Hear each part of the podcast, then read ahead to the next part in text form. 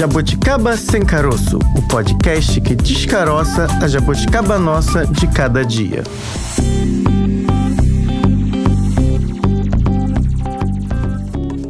Começa agora mais um Jabuticaba Sem Caroço, seu podcast da Sputnik Brasil. Eu sou, ou tento ser hoje, estar comigo mesma.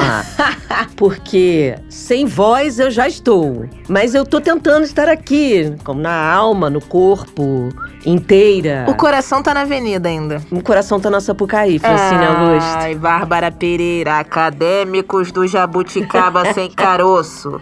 Nove. Poxa! Ponto.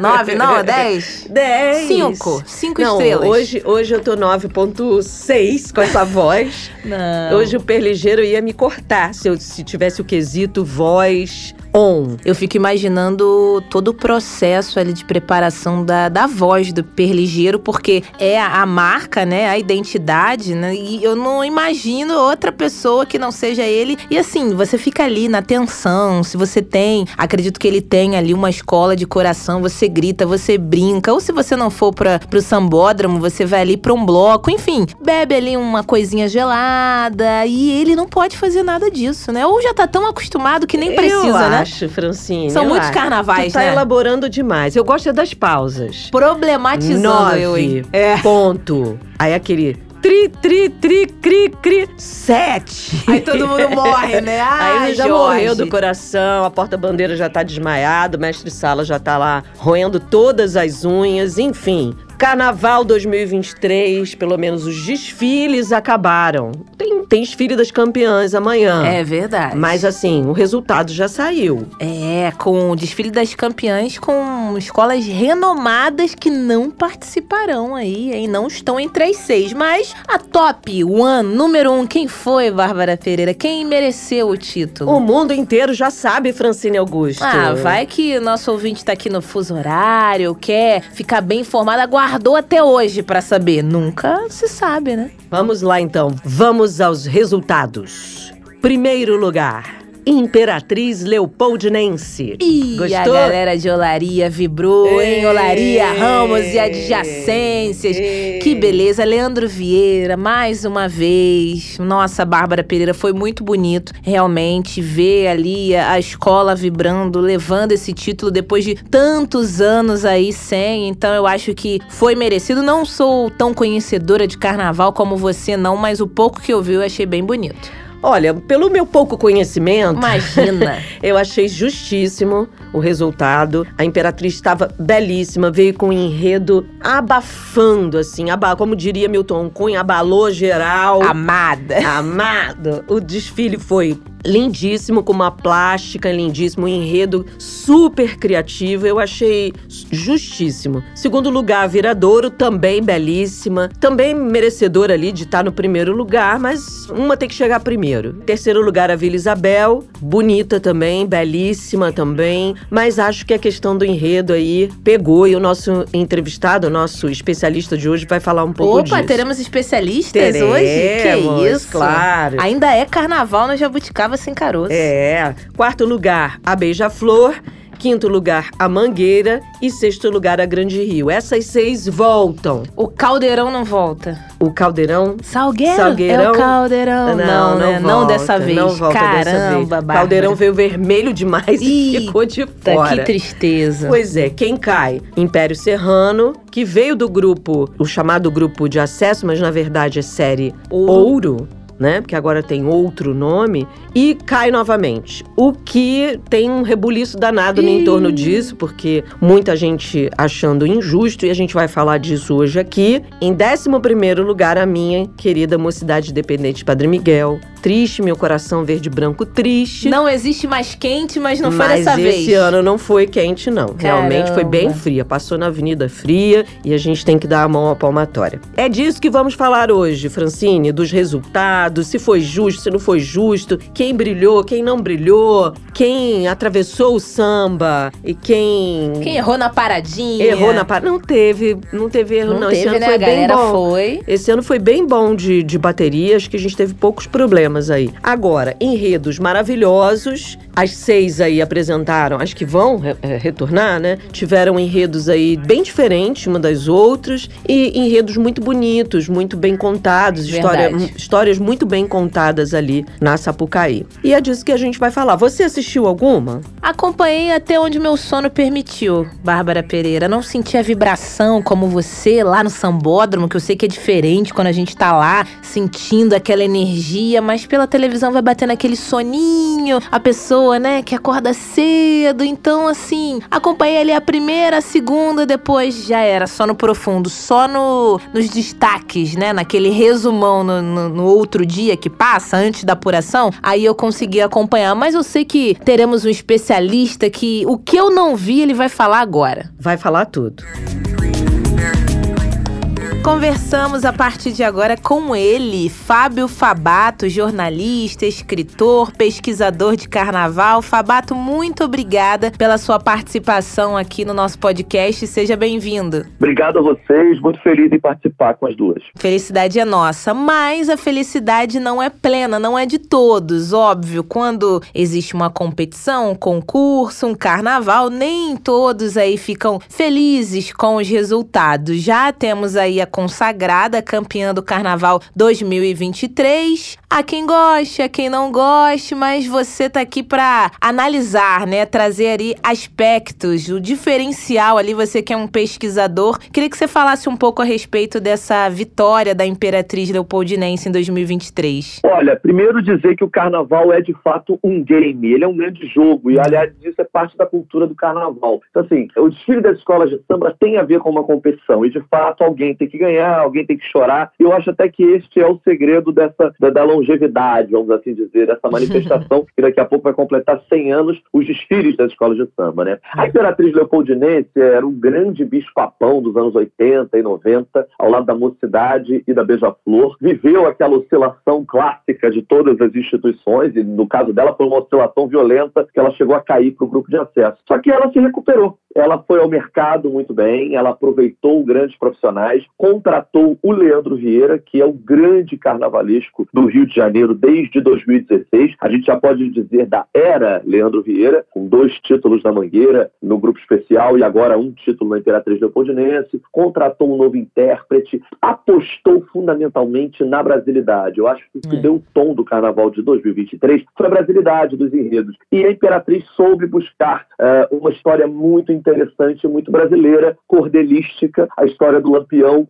que, que, ficou naquela de tentar entrar no céu e no inferno e não conseguiu entrar em lugar nenhum, e acabou sambando com a Imperatriz no fim das contas. Acho que foi um enredo muito bem sucedido, muito brasileiro, e a escola soube trabalhar muito bem os aspectos que estavam faltando nas últimas duas décadas. E aí foi título certo. E louvar mais uma vez o Leandro Vieira. Quatro títulos seguidos no carnaval, porque ele foi campeão em 19 com a Mangueira, em 20 ele foi campeão com a Imperatriz no grupo de acesso, em 22 ele foi campeão com o Império Serrano no grupo de acesso e agora com a Imperatriz do especial. Ele é um fenômeno, sem dúvida alguma. Quando ele lançou, todo mundo já ficou assim: nossa, ele vai fazer aí uma brincadeira, né, com o lampião. Isso que você falou, essa tentativa de pro céu não é aceito, vai pro inferno não é aceito e fica vagando. E a tradução disso em fantasias, em alegorias, né, era, foi um desfile de fato impecável, né? Tinha uma plástica incrível, né, Fabato? Exato, e uma decodificação de imagens até chocantes do, do cangaço, né? Uhum. de modo muito, muito, até muito bacana, falar de morte de uma forma muito é, lúdica até, que foi, por exemplo, a segunda alegoria, é, ela apresentava justamente aquela questão do corte de cabeças que há Uhum. no cangaço, né, que havia no cangaço, e que a gente, inclusive, tem imagens muito chocantes, aquele enfileirar de cabeças histórico e tal, que a gente vê nos livros de história. Ele fez de um modo até doce, né, para mostrar que isso aconteceu, mas que dava sentido sentido à narrativa dele. Acho que a aposta muito certa do Leandro foi apostar nessas histórias que muitas vezes os livros didáticos não contam. E a Imperatriz Leopoldinense tem uma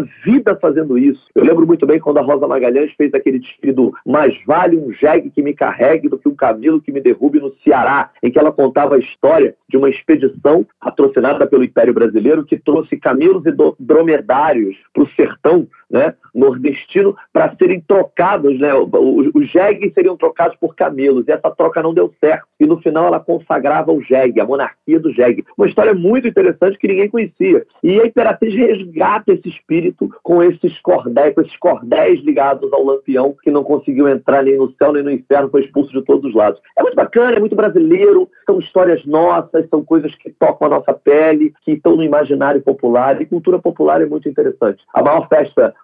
popular do Brasil tem mais a que falar de Brasil sempre. E isso é muito uhum. gostoso. Agora, muitos acreditam que quando a escola vem assim, meio que fazendo uma homenagem a um nome específico, é quase certo que não ganhe. Eu, eu não confesso que eu não sou especialista como você. E Bárbara, eu acho que isso, isso não pode ficar pré-definido. Ah, não, homenageou Zeca Pagodinho, não vai ganhar. Homenageou Arlindo Cruz. Eu acho que tem muitos outros aspectos que envolvem ganhar ou não ganhar do que só fazer uma homenagem. Mas você acredita que, por exemplo, Leandro Vieira e futuramente fazendo homenagem ao nome específico, ele conseguiria uma vitória por toda a narrativa que ele traz nas escolas que ele representa? Sem dúvida, e ele já tem um histórico disso, né? Porque ele foi campeão homenageando a Maria Bethânia, né? Em 2016 na Mangueira. Ele fez uma homenagem. Logo na estreia dele no grupo especial, ele foi campeão homenageando a Maria Bethânia. Na verdade, é, essa relação dos enredos com os contextos de época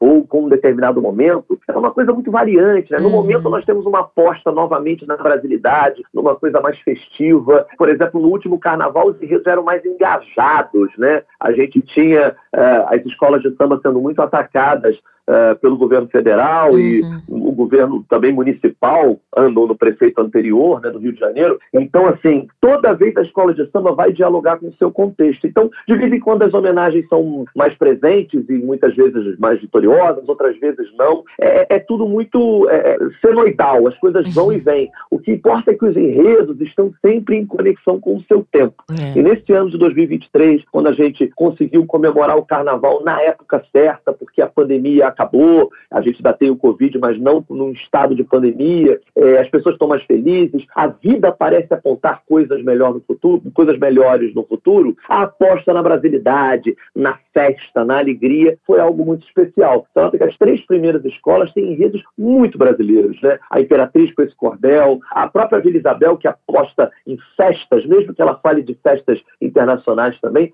mas foi um enredo muito, muito cheio de brasilidade, falando é. de Valentins, festas juninas, e tudo mais. E a Viradouro falando dessa personagem, a Rosa Maria Egipcíaca, uhum. uma personagem que acabou sendo a primeira mulher negra a escrever um livro no Brasil. Então, assim, é muito legal apostar naquilo que, que, que toca o nosso coração, a nossa pele. E Fabato, é, o vencedor saiu da segunda-feira. Isso é, confirma os boatos de que domingo é muito difícil sair um vencedor no dia de domingo. E vamos falar um pouquinho do desequilíbrio que foi um pouco esse ano, né? Os desfiles de domingo, com algumas exceções ali Império e Mangueira, Império abrindo, Mangueira, no meio ali foram desfiles um pouco opacos, eu diria. E na segunda-feira foi uma explosão de criatividade, de estética é, belíssima, né? Do belo na avenida. Queria que você falasse um pouco disso. Concordo totalmente, Bárbara. A gente vai chegar no ano que vem a 40 anos de Sapucaí, 40 anos dos desfiles do Sambódromo. Sambódromo faz 40 anos no ano que vem. Campeãs de domingo, 85, 87, 94, 96, 6,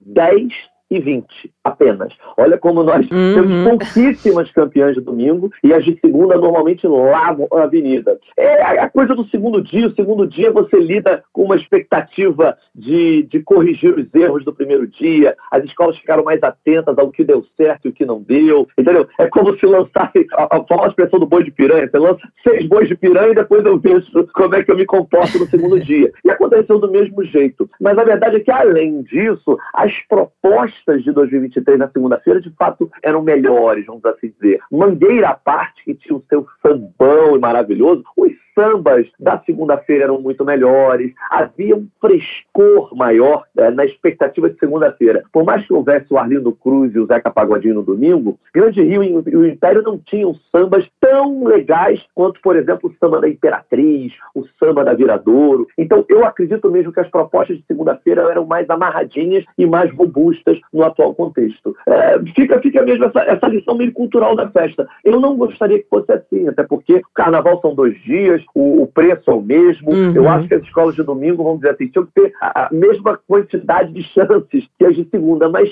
é quase uma tradição. É, parece que assim, para cada cinco títulos de segunda-feira, ganha uma no domingo. Parece que é papo de é, papo, é proporção de cinco para um. É, acontece, virou, virou parte da cultura mesmo do nosso carnaval. E agora falando de quem desceu, né, esse ano, há muitos artistas se manifestando nas redes sociais, falando que seria uma injustiça, questão até da homenagem a Arlindo Cruz, que Arlindo não merecia isso. É, queria que você falasse um pouco, não sei se essas pessoas que estão fazendo essas críticas na internet talvez estão equivocadas, achando que está sendo algo associado ao Arlindo, mas eu acho que a pontuação ali são todos os quesitos, né? Samba ali, o enredo, adereços, como a escola se deu ao longo da avenida e não algo pessoal. As pessoas estão. É, quem jurou ali foi contra o Arlindo. Eu acho que tá um pouco misturado aí sentimento, pessoas indignadas. Queria que você falasse um pouco desse rebaixamento também. É, eu acho que a indignação ela é justa quando é, a construção das notas do Império Serrano acho que teve nada a ver com o Arlindo. Uhum. O Arlindo é um cara que todo mundo ama e tal, mas a coisa da caneta em cima da primeira escola de domingo. Uhum. Normalmente, a escola que vem do grupo de acesso, né,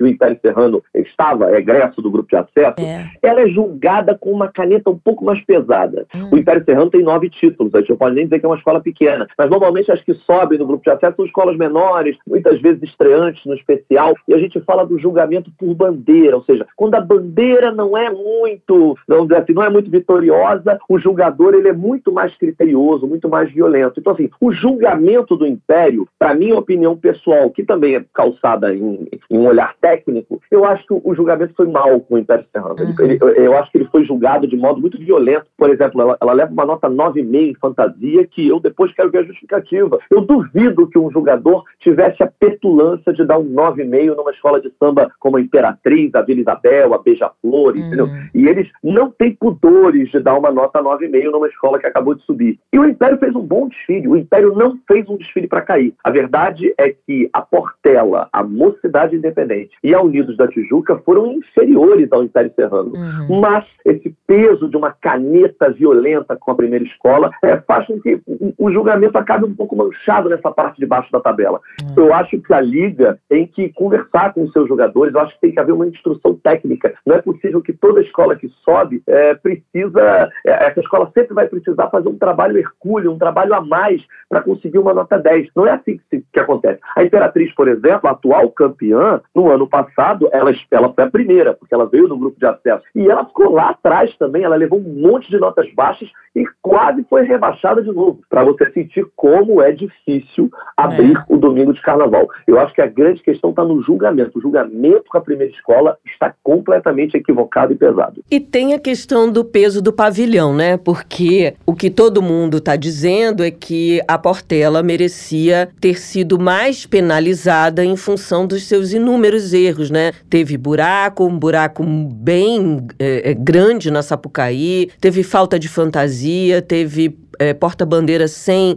é, o adereço de cabeça, enfim. Queria que você falasse disso, assim, se também continuamos, isso já não era nenhuma novidade, com a ideia dos jurados não terem coragem ou muitas vezes serem mais condescendentes com escolas como a Portela ou Mangueira, enfim, que tenham pavilhões que a gente chama assim, tem o peso do pavilhão, né? Concordo, concordo totalmente. São quatro escolas de samba que jamais caíram, né? Mangueira, Salgueiro, é Portela e Mocidade Independente. A Portela e a Mocidade Independente, essas duas escolas que jamais caíram para o grupo de acesso, passaram de modo absolutamente constrangedor. Ao longo da história delas, dos últimos 25 anos, elas já poderiam cada uma ter pelo menos uns dois rebaixamentos no currículo. Como eu disse, jamais caíram. Esse ano, particularmente, a Portela foi constrangedora mesmo, eu, é, porque era o centenário, né? E o centenário ele, ele, ele, exige o apuro, ele exige o carinho, ele exige aquele toque especial. Me surpreendeu muito o trabalho da dupla Renato Lage e Marcia Lage, que são é, é, é, grandes craques do carnaval. Renato Lage, eu posso dizer que é o meu ídolo carnavalesco, eu sou uma cidade por causa dele, que sempre teve um trabalho estético muito apurado, de acabamento e tudo mais. E dessa vez as alegorias da Portela estavam absolutamente amadoras e não acabadas. É, a proposta toda não aconteceu, o samba não era nada bom, me surpreendeu inclusive que houve jogadores que deram 10 no samba da Portela, o samba da uhum. Portela era fraquíssimo, muito abaixo de outros sambas, é, um buraco constrangedor, aliás, não um só, não dois, e no quesito evolução ela não foi nada penalizada é, como deveria, com buracos de meia avenida, então assim, concordo totalmente que a, a Portela tinha que ter ficado ali disputando mesmo um rebaixamento, e ela em momento algum foi, foi tocada nesse sentido, a diferença dela para o Império Serrano de quase três pontos, o algo que não se reflete na avenida. Então, eu acho que o peso de bandeira precisa ser revisto, sim, imediatamente. É, tanto a escola que abre está sendo julgada com muito vigor, um vigor desproporcional, como as escolas uh, muito estreladas, às vezes são perdoadas justamente pelo excesso de estrelas. E vale dizer para nossa escola também, né? Porque eu sempre falo aqui, Fabato, que eu sou mocidade, sou assumidamente mocidade diante dos microfones e você, obviamente, acabou aí de dizer, quem já te conhece sabe muito bem, você é campeão aí com um enredo que ganhador de estandarte pela mocidade e vamos combinar que a escola não estava nada bem esse ano, esteticamente nada bem, mas de fato não fez tantos, não cometeu tantos erros do ponto de vista do desfile, né? Então, talvez aí essa disputa ficasse entre Portela e Mocidade, mas levando isso em consideração. Ela não estava esteticamente à altura do que ela já foi um dia, mas ela passou pela avenida sem grandes percalços ali no, no trajeto, né? Exato. Tecnicamente, para mim, a Portela foi mais arrasada, vamos uh -huh. dizer, que a Mocidade. O que me chocou muito na Mocidade foi a melancolia completa. Poucas vezes eu vi um desfile, Bárbara, e nós que somos amantes dessa estrela, uhum. e como você bem falou, amamos muito a escola e sabemos da força da sua bateria, que foi muito bem, mas assim, da sua força popular e tal, né? É, a mocidade passou de modo melancólico. É, foi quase mesmo um cortejo, assim, de, de, de, de é horrível dizer, um cortejo fúnebre. A mocidade passou meio fúnebre, meio triste, meio cabisbaixa mesmo. E agora, ela não ficou arrasada tecnicamente, assim, ela não teve buraco, ela não estava bela. Eu acho que ela tem problemas sim de enredo, acho que tanto que o enredo foi muito canetado, fantasias, alegorias foram muito canetadas, sinal de que a proposta visual não era boa, mas eu acho que né, sacode aqui, sacode acolá, nos quesitos técnicos a Portela foi um pouquinho pior. Mas assim, a disputa de rebaixamento, sem dúvida alguma, era entre, a meu ver, Portela e Mocidade. Eu, eu fiquei decepcionado demais com as duas. Ontem na Globo News cheguei a comentar isso ao vivo, eu e a Fábio Oliveira comentamos, o constrangimento de duas escolas tão estreladas, tão importantes, passarem do jeito que passaram. Agora, Fabato, durante a apuração né, na internet, a gente fica ali acompanhando, vendo as hashtags, e muito se falou da ausência de jurados negros, né? Não teve, não tem essa presença, e também questionada as profissões, né? As carreiras, gente falando, é, mas a pessoa de urbanismo, o que tem a ver, mas ué, mas a pessoa é formada em outra coisa. Enfim, queria que você falasse um pouco disso e se a gente pode, quem sabe, no próximo carnaval até ter uma reviravolta e se ela seria de fato necessária, né? Quando a gente fala também a questão dos jurados, que são os responsáveis, né, por consagrar ali ou não uma escola. É, eu concordo que a gente tem que pensar muito esse júri. Eu estava eu tava lendo uma vez é, sobre, por exemplo, a formação dos que julgam mestre-sala e porta-bandeira. Todos com formações em incríveis, ok? Mas formações em balé clássico. O mestre porta-bandeira são fundamentalmente, podem, uma dança que é originalmente muito preta, muito negra. Uhum. É, o balé clássico, quem tem a formação do balé clássico é a pessoa certa para olhar o dito padedê do asfalto? Eu não sei. Muitas vezes talvez nós estejamos com um olhar de escolas europeias para cima de uma manifestação que é tão misturada, que uhum. envolve tanto de curimba, tanto de profissão portuguesa católica, ou seja, é uma manifestação sugêneres, é um palco diferente, é um palco aberto, o público está em cima, o espetáculo está embaixo. O olhar do balé, fantástico, claro, mas esse olhar do balé tradicional do teatro municipal, é esse olhar que tem que ser a pedagogia comportamental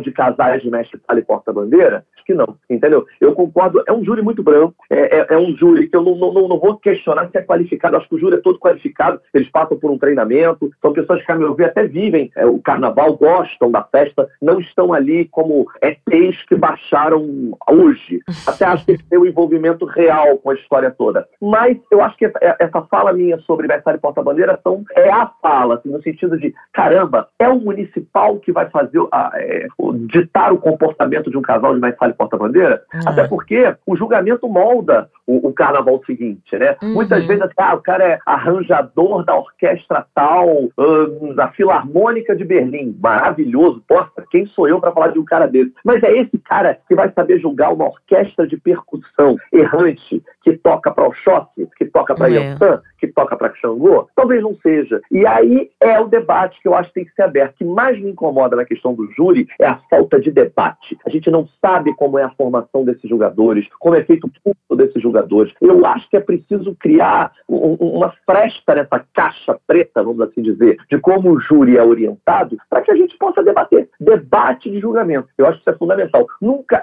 já houve há 10 anos um, uma tentativa de debate por parte da imprensa, hum. mas a Liesa não se abre para esse debate. Ele é fundamental. Esse debate inclui também é, discutir isso, exatamente isso que você está trazendo, do porquê não profissionais que já foram, né? A gente já teve tanto mestre-sala e tanta porta-bandeira renomado e que não ocupou esse lugar, né, Fabato? Me parece, ou nos parece, a gente que, que gosta de carnaval, que pesquisa carnaval, essa ideia dos egressos do carnaval, eles não têm visibilidade em nada, né? Eles ficam lá, muitas vezes também não escondidos, sem visibilidade dentro da própria escola. Uma escola ou outra faz ali a sua deferência, mas de um modo geral eles são apagados, né? Da história, da própria história do carnaval. Então, nem para o júri eles não vão, né? Completamente, nem para o júri, nem para os júris oficiosos, como por exemplo o Estandarte de Ouro, que eu também acho que não privilegia estes personagens, entendeu? Sempre são privilegiados os personagens Fábio Sabato, Bárbara Pereira.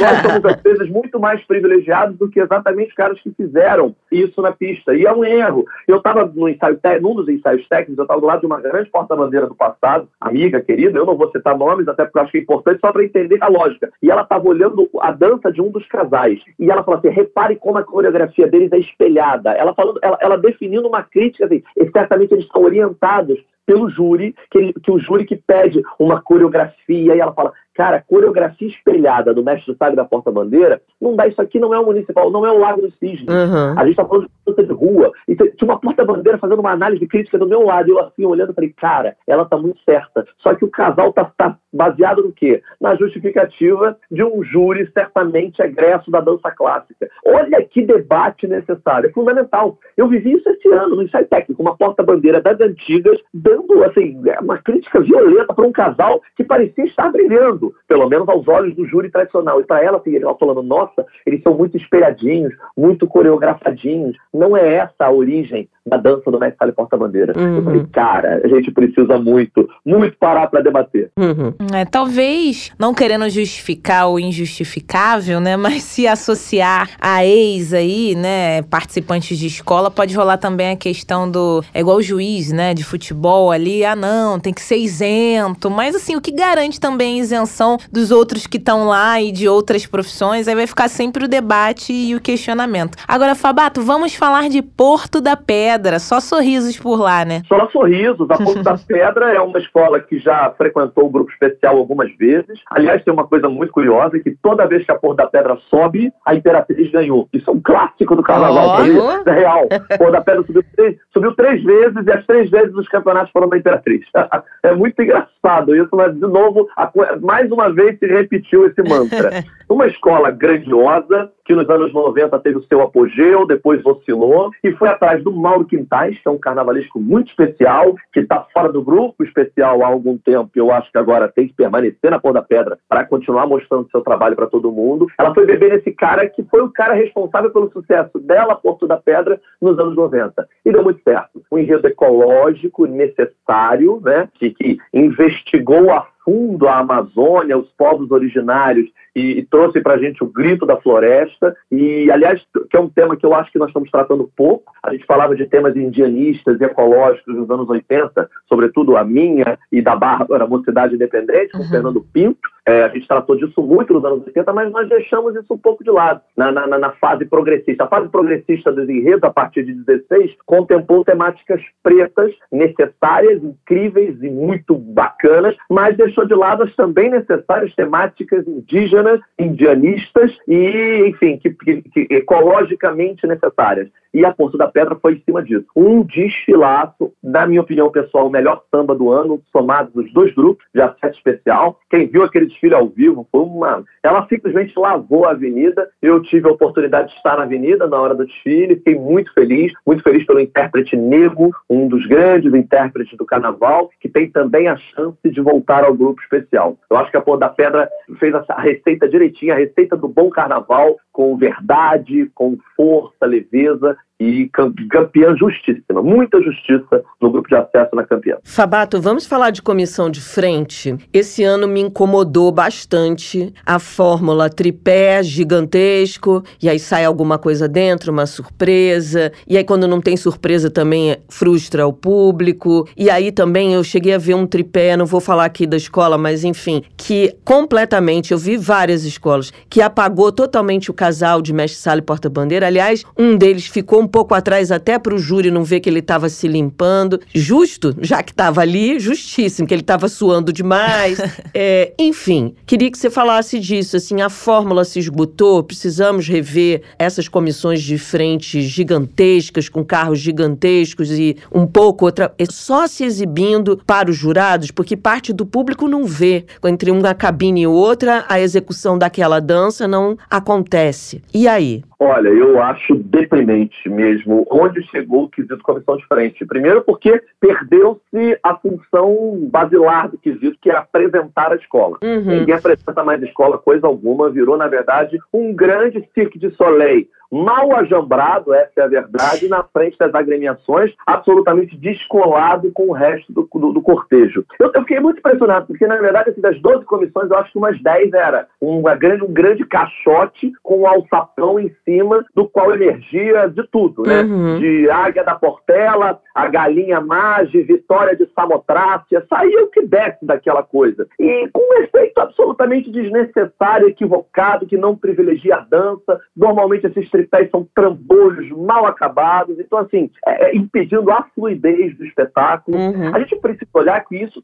que o espetáculo é um, é, é um cortejo, ou seja, ele tem uma lógica de procissão, é uma lógica processional, tem que estar tá sempre verticalizado. Eu acho que ele tem que contemplar sempre os dois lados. Eu acho um absurdo você pegar um tripé e virar para o júri e deixar o lado de lá, de costas, ou seja, as pessoas vendo uma parede de um trambolho. Então, assim, há que haver mais uma vez um debate. Um debate sobre para onde queremos levar o quesito comissão de frente. Eu sou muito radical, eu aboliria completamente o trambolho e comissão de frente. Eu poria todo mundo com o pezinho no chão e vamos lá privilegiar a dança, privilegiar os aspectos do, do jazz né, tradicional, que é da dança, né, do samba tradicional e a apresentação do que vem depois. Comissão de frente não pode ser esse show à parte, desconectado do todo, atrapalhando os casais e atrapalhando a fluidez das escolas. Se, se a gente puder somar né, a apresentação da comissão e a apresentação do casal, que normalmente vem atrás da comissão, a escola de samba fica parada quatro vezes por uns dez minutos. É um absurdo. Às vezes você fica ali sem entender se a escola quebrou ou não quebrou. Não, uhum. ela está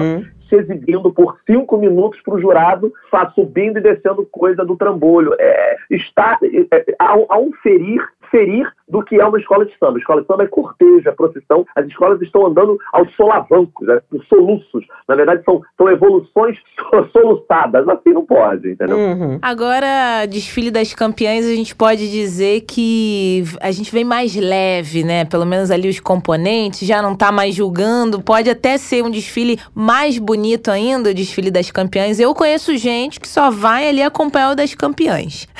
o espetáculo ele é uma coisa única, né? Né? Assim, meio, é, o desfile é, nunca vai ser repetido, nunca, vai É. ser, nunca vai ser o mesmo espetáculo anterior. Por exemplo, quando a Estácio ganhou da Mocidade em 92, eu acho de modo merecido, apesar da Mocidade também ter ido muito bem, o Paulicéio Desvairada ganhou do Sonhar Não Custa Nada, no desfile das campeãs, a Mocidade amassou a Estácio, porque não teve o Estácio nas campeãs o mesmo efeito do dia. É, é- é um espetáculo único, né? E as campeãs, então agora a gente, na verdade, espera um outro espetáculo. É muito capaz de várias pessoas falarem assim, poxa, essa daí que mereceu ser a sexta, ela deveria ser a, a quarta? Será que a primeira não foi inferior à terceira? A verdade é que você, você vai, nós teremos um outro espetáculo. É. É bacana para avaliar algumas é, é, é, soluções estéticas, é bacana para avaliar os sambas, dar uma olhadinha. Eu acho que é um convite a gente olhar o que de melhor cada uma teve.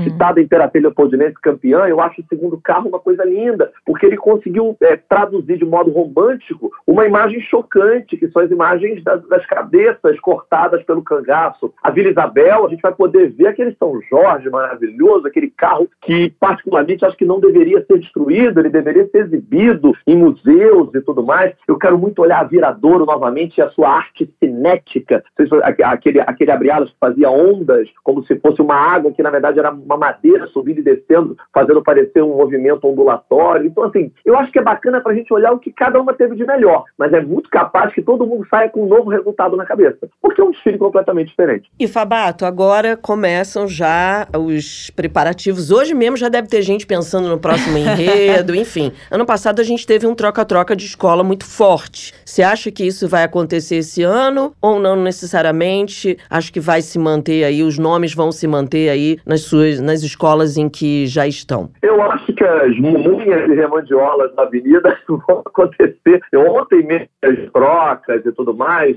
um cortejando o outro aqui a colar, é a coisa, é, de fato, mais natural do mundo. Eu acho que vai haver muitas mudanças, porque, de fato, as notas apontam muitas mudanças. Eu acho que Portela, não sei se a Mocidade, que tinha renovado já com o Carnavalesco, mas é uma possibilidade de troca. Eu acho que a Beija-Flor, que esperava ganhar o Carnaval e não ganhou, é muito capaz que faça mudanças drásticas na sua equipe. Então, assim, eu acho que agora vai, vai, vai começar essa corrida toda. Eu e o Luiz Antônio Simas temos até um livro chamado Pra Tudo Começar na Quinta-feira. A gente brinca que tudo está começando hoje. Seja, Uhum. acabou ontem já começa hoje. Já começa uma nova brincadeira. Mas eu acho, Bárbara, que até sábado a gente vai ter muitas novidades, porque o troca-troca vai vir sem dúvida alguma, porque ele é necessário para dar uma sacudida na festa e porque tem artistas muito bacanas que surgiram e outros que vacilaram. Vacilaram mesmo. E falando de artistas, a gente tem aí grandes carnavalescos jovens, né? O próprio Leandro é considerado jovem, né? Pro o tamanho da festa, digamos assim. Você tem ali Leonardo Bora, Gabriel Haddad na Grande Rio, o próprio Marcos da Mocidade e o Zanon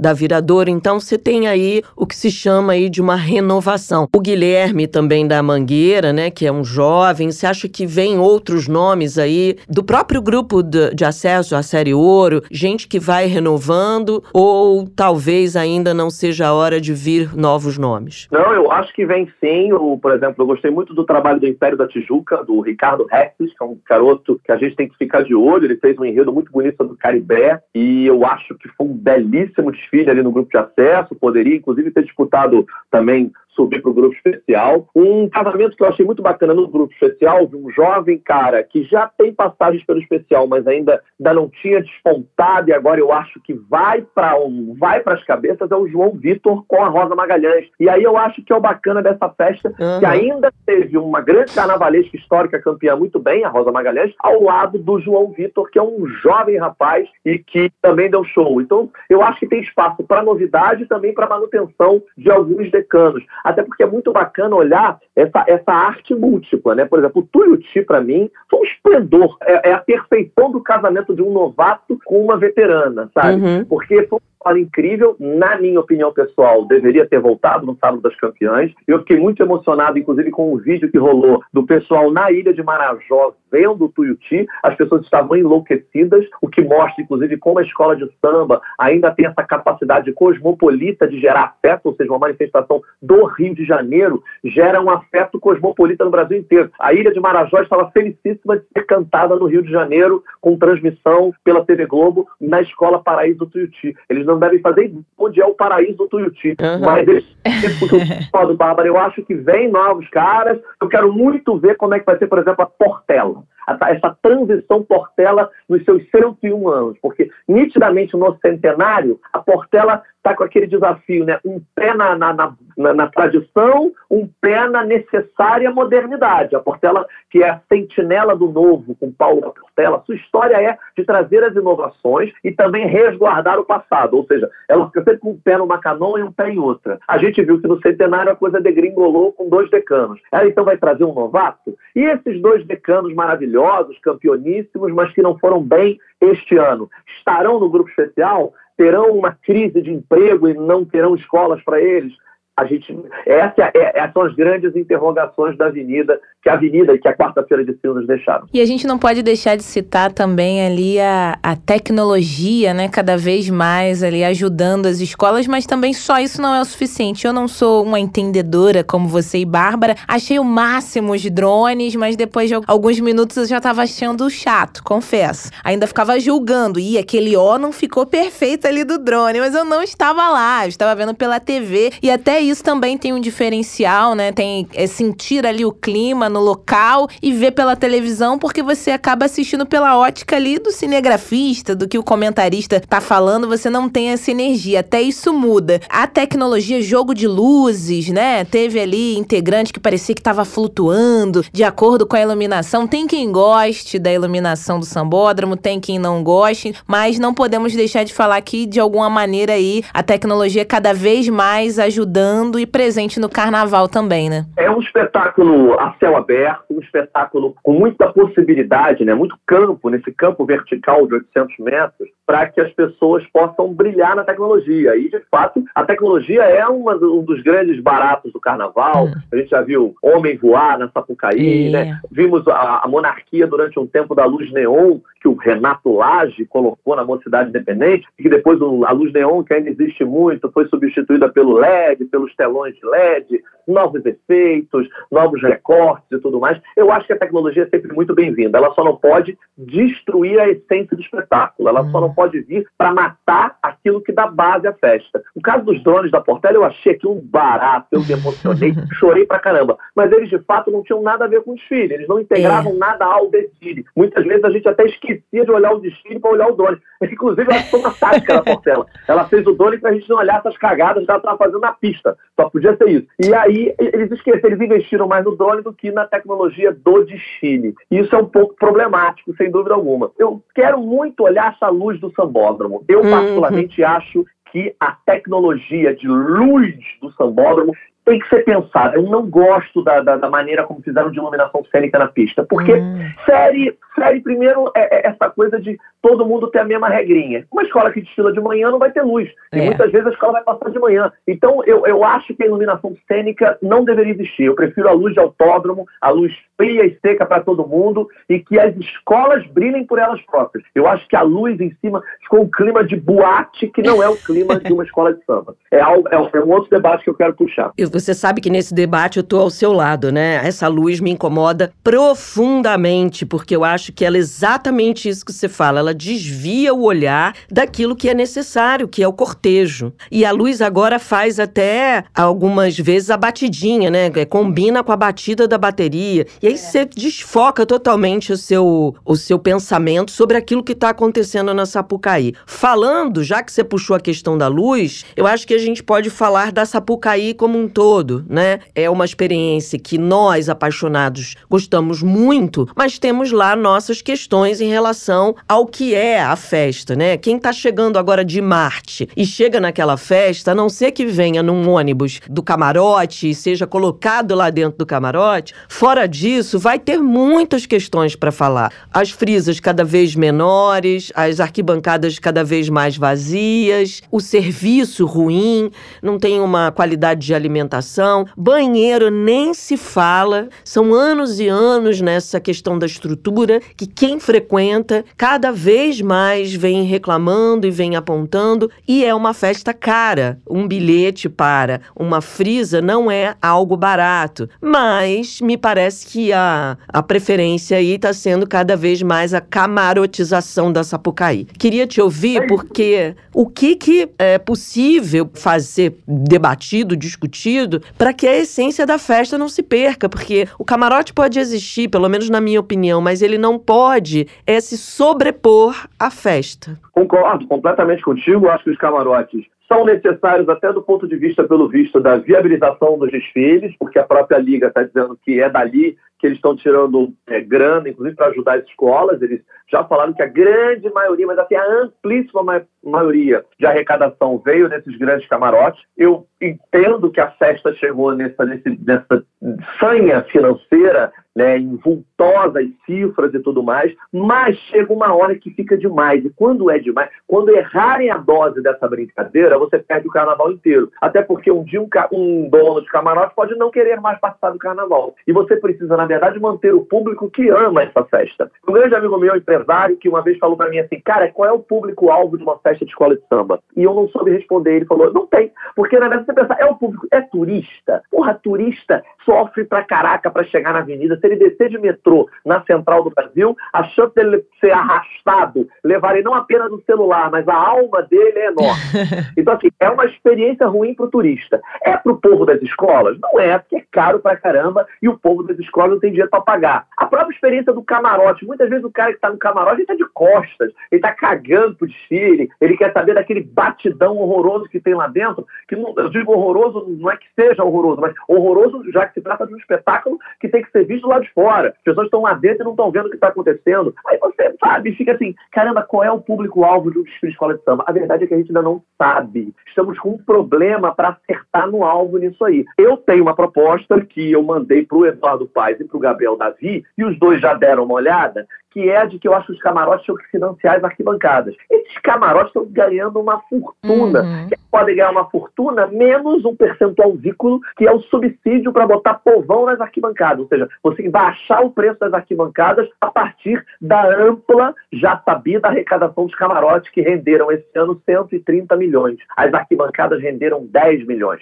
Qual é?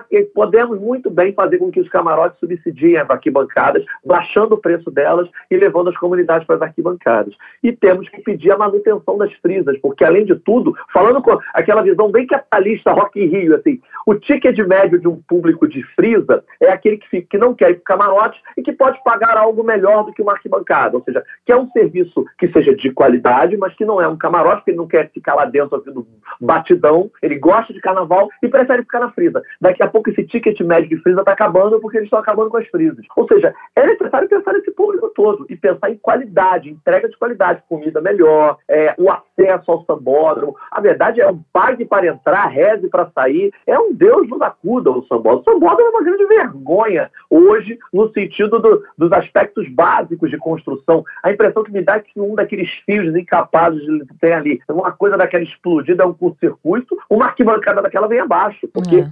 é muito amador o projeto todo. Tudo é muito amador. Eu fico pensando em incêndio, por exemplo. Se um camarote daquele lotado pega fogo, será que tem plano de escape? Ou as pessoas vão ter que sair pulando na pista? As pessoas vão ter que entrar na pista. Se, se sei lá, explode um fogão dentro de um camarote daquele, as pessoas vão morrer, vai ser tipo boate kiss na avenida. Eu não sei se tem plano de contingência, entendeu? Tem que pensar muita coisa, Bárbara. Eu acho assim, o espetáculo é incrível, é maravilhoso, ele se emociona e tal, mas ele segue pleno de amadorismo. É muito impressionante dar certo. No fim das contas, acaba dando certo. Mas é muito impressionante, porque podia dar muito errado. Falando de estrutura ainda, esse ano de 2023, tivemos pela primeira vez aí os desfiles, né? Falando da Superliga na nova intendente, né? Não é mais na Intendente Magalhães. Muitos reclamando, principalmente moradores. Mas o morador sempre reclama. Eu duvido que alguém que mora em Copacabana ame o Réveillon lá, porque quando a gente mora na região não tem como. Acaba sendo sendo impactado. Só que para quem desfila, eu acompanhei nas redes sociais muitos elogios falando que a estrutura até que enfim foi ali valorizada, estava mais organizada. Então é, a prefeitura deveria seguir os moldes, lógico, sem comparação, né? Um desfile com estrutura menor, falando sambódromo, mas, mas, sambódromo, mas seria por aí essa ideia de organização, de estrutura? É, eu acho que assim, a, a organização é necessária, eu acho que a gente não pode fazer um tipo de organização que fira essencialmente as manifestações. Tipo, fazer um bocódromo na barra, isso nunca. Mas tem que ter um mínimo de organização, porque a gente está falando de uma cidade que vai precisar sobreviver também depois. As pessoas podem acabar com a cidade. Mas, é, ao mesmo tempo, essa organização, no sentido de entregar estrutura para o espetáculo, condições aos trabalhadores, ela é fundamental. A mesma forma que eu acho que o grupo de acesso que desfila na Sapucaí tem que ter uma cidade de samba 2 para esse grupo de acesso. Uhum. Uma cidade de samba é, que os barracões não fiquem à mercê do, dos temporais que, que, que, aconteceram antes do desfile. A gente via pingar nos barracões, o, o trabalho é, sobrenatural, às vezes, dos carnavalescos para colocar um, um mínimo carro alegórico na avenida, já que tem goteira, água, enchente nos barracões. Eu acho assim que a gente, de fato, é, tem que sempre pensar em estrutura e no salvaguardar da indústria. É uma indústria de ano inteiro, trabalhadores gravitam em torno dessa festa, costureiras, vidraceiros, pintores de arte, escultores e tal, sambistas, uh, a turma que cata latinha, o cara que vende o seu cachorro quente ali perto. Essa turma toda faz girar uma indústria. E essa indústria tem que ser protegida. E a gente não pode ter vergonha de dizer indústria cultural do carnaval. Se Hollywood faz bem cinema e fala da indústria do cinema, a premiação do Oscar, a premiação de indústria, a premiação do carnaval é a premiação da indústria cultural do carnaval. É aquilo que nós fazemos bem. Nós fazemos bem telenovelas e nós fazemos bem carnaval pra caramba. É, nós sabemos fazer isso e nós temos que cada vez mais entregar estrutura para os trabalhadores e capitalizar no bom sentido com essa festa. A gente não pode botar alienígenas tirando o povo da festa, mas ao mesmo tempo fazer com que ela cresça em condições para todo mundo. Cada vez mais perder a vergonha de dizer indústria cultural do carnaval, porque é o que é. Fabato, vamos falar de novo de enredo, porque eu me lembrei que ano passado a gente teve uma predominância assim de, de questões da negritude. E esse ano a tendência foi um pouquinho mais para temáticas do Nordeste. Tivemos Bahia, tivemos Caruaru, né, mestre Vitalino na mocidade, tivemos o próprio Leandro, o vencedor, falando ali também de Nordeste. Queria que você falasse um pouco disso, assim, desse caminhar de enredos ao longo da história, né? A gente tem enredos dialogando com o tempo histórico, né? Se a gente for pensar na questão do Nordeste esse ano, faz certo sentido aí essa, essa escolha, né? É, assim, é, além disso do Pará, também com a Rosa Magalhães, né? É muito, é muito interessante, né? Esse livro que eu tinha citado, que eu escrevi com Simas, para tudo começar na quinta-feira, a gente faz um arco histórico dos enredos de carnaval desde os anos 30, né? E é impressionante como década a década as escolas de samba dialogam com os diferentes contextos de época. Nos anos 30, quando o Estado Novo chega, o Getúlio Vargas, de algum modo, não de modo impositivo, mas de alguma certa conversa, uma negociação, ele praticamente sugere que as escolas exaltem grandes personagens da nação, os dos livros didáticos, e assim as escolas o fizeram para que pudessem é, continuar, né, ficarem ali mais tempo, vivas e tudo mais, é, pudessem ter a salvaguarda de longevidade, tanto que até hoje elas são vivas. Aí você chega nos anos 60, que é o ano de África, né, quando as nações africanas começam a ficar independentes, a negritude dos enredos começa a pontuar a avenida com o Fernando Pamplona e tudo mais. Nos anos 70, para sobreviver, as escolas de samba se consorciam com a ditadura militar. Elas passam a apoiar deliberadamente a ditadura militar. Só que aí nos anos 80 começam a cantar diretamente o povo escolhia o presidente. Ou seja, é, o diálogo sempre com o que está no entorno. A gente chegou é, no, na, na, segunda década desse século, ou seja, 2010 a 2020, com a, pela primeira vez o poder público querendo aniquilar as escolas de samba. Havia uma extrema-direita é, religiosa, fervorosa, complicada na, na, no município do Rio de Janeiro, e depois uma extrema-direita que ocupou o Palácio do Planalto com políticas públicas efetivas de aniquilamento das escolas de samba. Pela primeira vez, as escolas de samba foram atacadas pelo poder público no sentido de existência. Nunca tinha havido isso. Então, a, a minha visão é de que, ufa, agora bora comemorar? Bora sair por aí? Bora falar de Brasil? Porque estamos vivos e temos uma vida inteira pela frente. É mais ou menos assim que eu li o Carnaval de 2023. E agora é aguardar os enredos do ano de 2024, que provavelmente sai ali o quê? Maio, junho ou antes? Exato, daqui a pouquinho já sai. É, o Carnaval de 2023 foi muito impactado por essa indústria com menos tempo. Uhum. O Carnaval de 22 foi no final de abril, então tudo começou meio atrasado. Dessa vez não. Dessa vez a gente tem um ciclo completo de Carnaval. 2024 são 40 anos do Sambódromo, né? O primeiro desfile no Sambódromo foi em 84. Eu creio que isso de algum modo vai perfumar as escolas de samba, a própria existência delas, né? Então são 40 anos, por exemplo, da estreia perdão, são 50 anos da estreia solitária do Joãozinho 30 no Salgueiro, o cara que revolucionou o quesito enredo. Então eu acho assim, tem muitos elementos no ar, muitas coisas interessantes dançando no ar, e eu quero muito ver como é que as escolas vão captar esse entorno.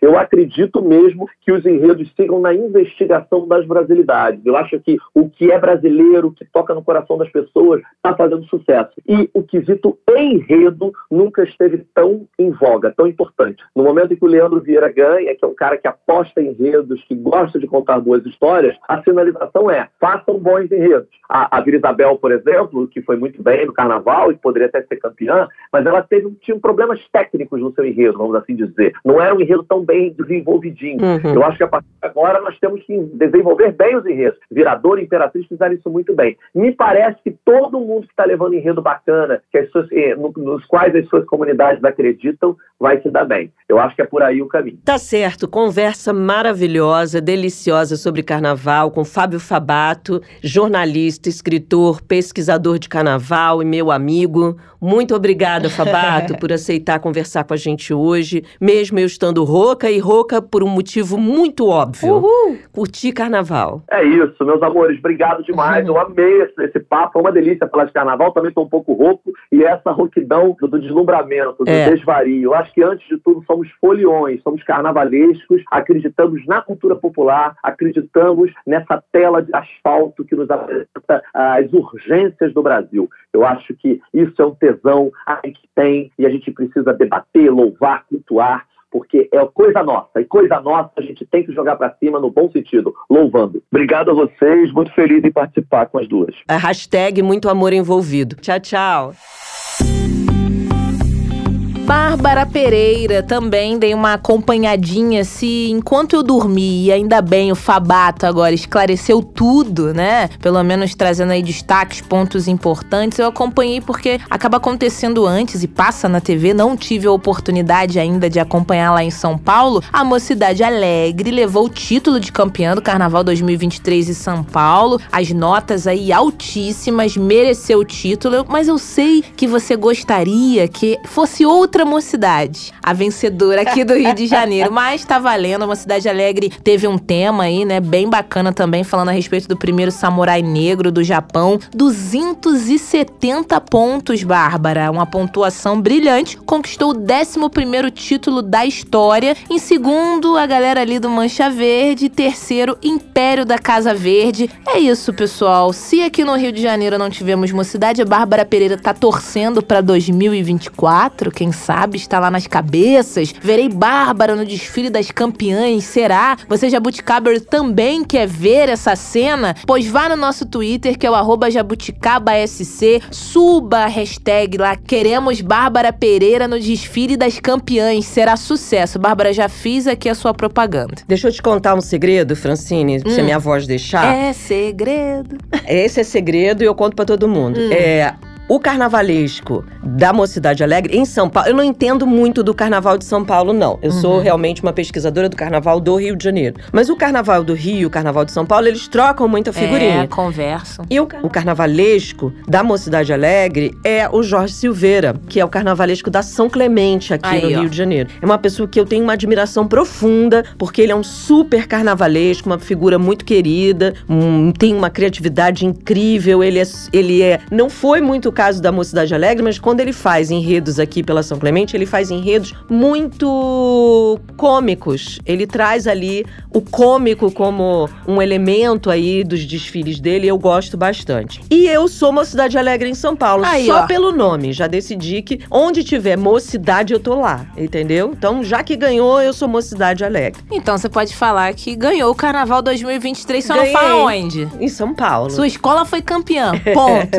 Ca- Acaba por aí. Mas é isso, eu acho que cumpriu o seu papel o Carnaval de 2023, se a gente for analisar números, falar de blocos, das pessoas mais uma vez vivendo essa festa, muitos se emocionando. É óbvio que é triste a gente acompanhar escolas sendo rebaixadas, porque como a gente falou ao longo dessa semana, é todo um trabalho de Uhum. muito suor, dedicação, pessoas que abandonam a sua família ali pra poder viver, até dormir dentro do barracão, fazer aquela história e de repente acontece algo do tipo um carro pega fogo ou fica um buraco ali, você sabe que vai perder ponto, então é muito triste, tenho certeza, um ano aí pela frente pra gente conseguir dar a volta por cima pra quem não conseguiu, né? É verdade. Segunda-feira a gente volta, falaremos de algum assunto relacionado à economia e tem a ver com casa própria. E aí, já parou pra pensar agora que começou o seu ano 2023, enfim, acabou o carnaval, que tal tirar do papel lá, tirar só do sonho, tornar realidade a aquisição de um imóvel? É o seu desejo, não é? Tá na dúvida? É uma ótima oportunidade de você descobrir no nosso episódio falando a respeito desse tema. Mas Bárbara, até lá é possível nos acompanhar também nas plataformas, né? É, quem perdeu, tava viajando, É. não conseguiu ouvir os episódios do carnaval, sobre o carnaval, é ótimo pra recuperar, porque a gente não fala ali de nada datado. É verdade. Na verdade, a gente faz aí um apanhado da relação entre o carnaval e várias áreas, né? Economia, política, meio ambiente. Então, se quiser, bota pra escutar, porque aí você já se prepara pro carnaval do ano que vem, pro seu olhar já mudar em relação ao carnaval. Ou você que já conhece, se aprimorar, ou você que ainda não conhece esse complexo cultural que é o carnaval, você mergulhar aí nesse universo.